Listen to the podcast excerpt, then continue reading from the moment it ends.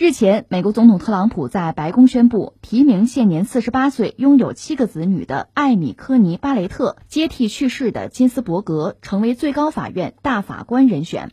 特朗普对此十分骄傲，称之为十分自豪的时刻，称赞巴雷特是对法律十分忠诚的，并拥有卓越才能的女性。有分析人士指出，一旦巴雷特成为最高法院大法官，这意味着在未来数十年时间里，最高法院将会成为保守派的坚强堡垒。金斯伯格突然去世，让美国最高法院大法官出现了空缺，一度让很多人觉得这是美国大选之年的九月惊奇。没想到老太太才去世八天，还没有下葬，又出现了新的惊奇。特朗普这么快就提名新人选。可见他心急到了什么程度。虽然特朗普的提名还需要参议院投票来表决，但是有一件事不能不提，那就是本届参议院那是被特朗普所属的共和党控制了多数席位，而且此前参议院多数党的领袖麦康奈尔早就迫不及待了，人家都说了会全力支持特朗普的提名，争取在大选之前搞定。所以不出意外的话，这位获得总统提名的巴雷特。成为大法官可以说是板上钉钉了。如果巴雷特的任命通过的话，他将是美国历史上最年轻的最高法院大法官。人家今年才四十八岁，而且呢也会是第五位女性法官。另外，我们都知道，美国最高法院大法官他是终身制，一旦成功的话，也就意味着巴雷特他可能担任大法官会超过四十年。这期间呢，他会经历十届总统的任期。可以说，这么关键的时刻，这么关键的位置，那为什么会落到一个有七个孩子的母亲头上呢？特朗普又到底看中了他什么呢？咱们不妨先来了解一下这位巴雷特。他是一九七二年一月份生于美国的新奥尔良，一个拥有七个子女的天主教大家庭。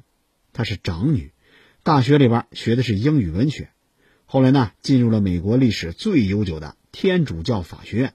圣母大学去学习法律。一九九七年，他是以第一名的优异成绩毕业，还拿到了博士学位。毕业之后呢，巴雷特先是从一名法官助理干起，之后呢，他担任过哥伦比亚特区巡回上诉法院法官劳伦斯·斯尔伯曼给他当过法律秘书，还给最高法院保守派的大法官安东尼·斯卡利亚当过法律秘书。之后呢，在华盛顿当了一名律师。二零零二年，巴雷特三十岁。他回到母校当起了一名老师，因为表现突出，三次被授予了年度杰出教授。正是因为他的优异表现，尽管他在从业方面的履历还显得有些薄弱，但是他仍然引起了特朗普的注意。二零一六年，特朗普上任，他喊出了那句经典的口号：“让美国再次伟大。”他一边高喊着，一边在法官提名方面是大力的诱请，专门提拔保守派的法官。二零一七年的五月份。特朗普力排众议，提名巴雷特，提名他当上了联邦第七巡回上诉法院巡回法官。这位巴雷特被称为保守派，那他到底保守在什么地方呢？首先，他反对堕胎。刚才主持人提到了，他有七个子女，有七个孩子。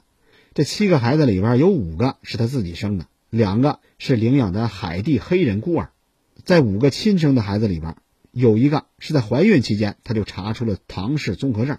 也就是说有先天的疾病，但是她跟丈夫坚持要把这孩子生下来，因为我们都知道，在美国天主教有禁止堕胎的教义。巴雷特他是身体力行，而且在司法的践行上，在二零一八年他也提出过类似的法律观点。第二，他反对控枪。巴雷特他是宪法第二修正案的坚定支持者。二零一九年，在威斯康辛州有一个案件，一名男子因为涉及医疗保险欺诈，被剥夺了持枪权。当时的巴雷特就写了反对意见，他觉得禁止持枪只是针对那些有危险的人，不是什么罪行都危险。而且在民主党力推的医改问题上，巴雷特对于奥巴马颁布的医保法案，他也是坚决反对。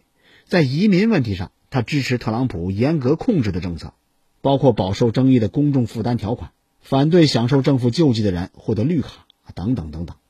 从这些内容我们就可以看出来，巴雷特他在政治倾向上。确实是完全符合特朗普对保守派的甄选标准，这一点特朗普一点都没看错。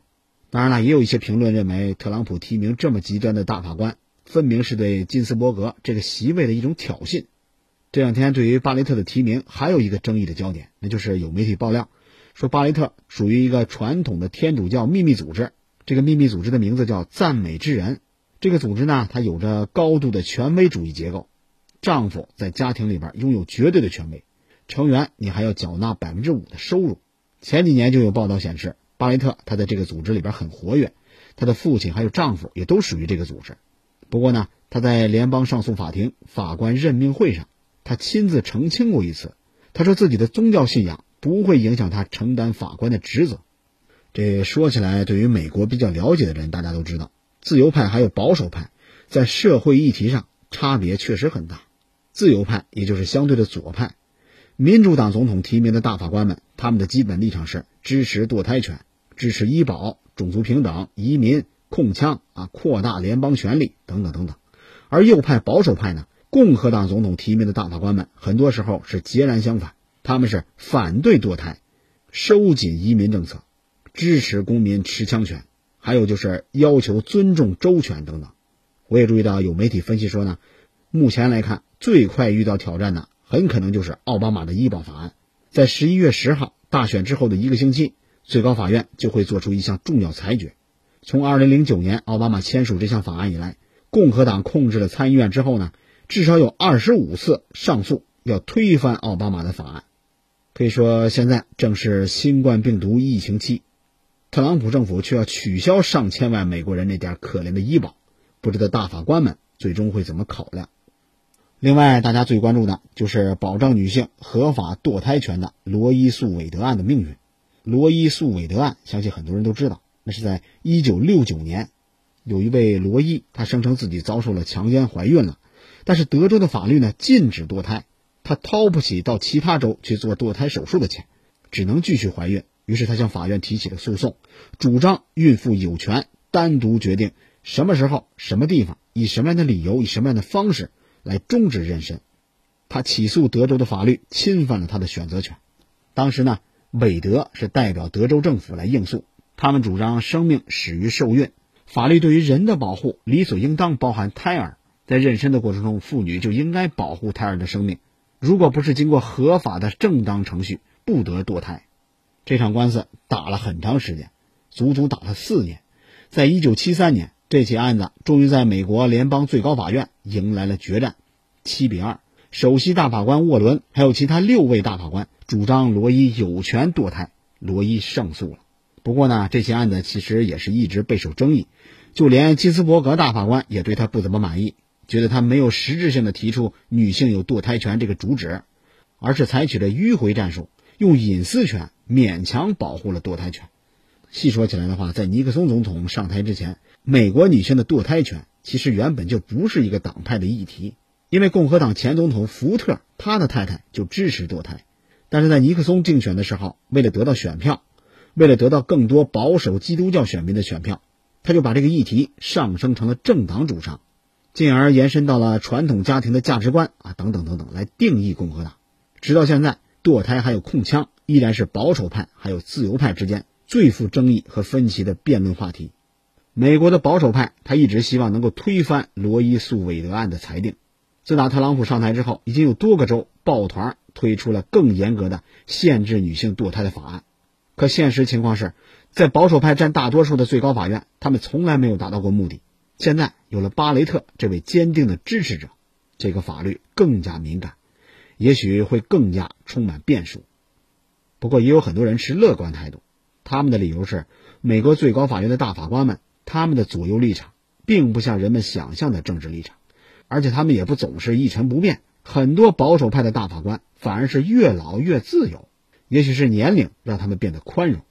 在这呢，确实有几个现实的例子，比方说艾森豪威尔任命的大法官小威廉布伦南，最终呢是以自由派著称。之后接替他的戴维·苏特是由老布什任命的，但同样成了坚定的自由派。还有目前最高法院的首席大法官罗伯茨，他是由总统小布什任命的，正宗的保守派。但是在最近的几起判决里边，比方说保护移民不被驱逐，再比如禁止疫情期间大型的宗教集会啊等等等等，他都倒向了自由派。当然了，在未来像种族平等、保护平等投票权。控枪、对抗气候变化等等这些话题上面，美国的政策肯定还会不同程度的受到保守派大法官的影响。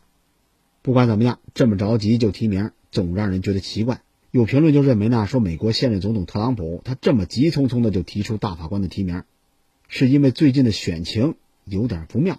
他在全国性的民调还有几个摇摆州，包括密西根州、宾夕法尼亚州、威斯康辛州，在这几个州的民调上都落后于民主党的候选人拜登。不知道大家是不是还记得，从2016年竞选开始，特朗普就在那不断的高喊：“大选被破坏了，如果输了，我就不会接受结果。”最近，这位特朗普又故技重施，他甚至拒绝公开承诺将和平交出权力。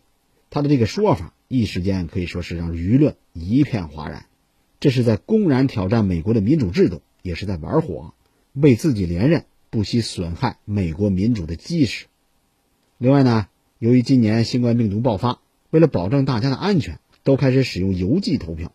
特朗普又在那放话，他在没有任何证据的情况下就乱指控，说会有大量的作假选票，也不知道邮递员会把票寄到哪里。有意思的是，在美国有一个智库，人家发布了一份调查，说美国邮寄选票出现作弊，这几率比一个人遭雷劈的几率还要小。特朗普当然不会认可这样的调查，想必他也知道，在二零零零年的时候，布什告戈尔那起案件，最高法院一个五比四的裁定，终止了佛罗里达重新计票，保证了小布什的胜利。当时就有很多人批评，那是一项政治裁定。就在本周，特朗普对他的支持者们说了：“我们需要这个大法官提名尽快确认，让法庭来决定谁是大选的胜利者。”很显然，他都已经在设想，无论如何都会挑战大选的结果，希望他任命的大法官可以帮助他连任。我们再来看看自由派的阵营。随着金斯伯格去世，特朗普跟共和党强行推进大法官，还有特朗普的不认输的威胁。选民的愤怒还有热情已经被同时带动起来了。据说在各地，选民注册、投票还有监督的团队都在严阵以待，甚至成立了解决法律纠纷的律师团队。他们都希望尽力扭转目前的局面。接下来会怎么样？当然，我们也只有拭目以待了。最后呢，还想提一个特别有意思的细节，那就是在获得提名的新闻发布会上，这位巴雷特他的发言很出人意料。在上面，人家一不提事业，二不表决心，三不喊口号。四也不感谢领导，反而是大谈自己的家庭。仔细想想，这个女人还真是不简单。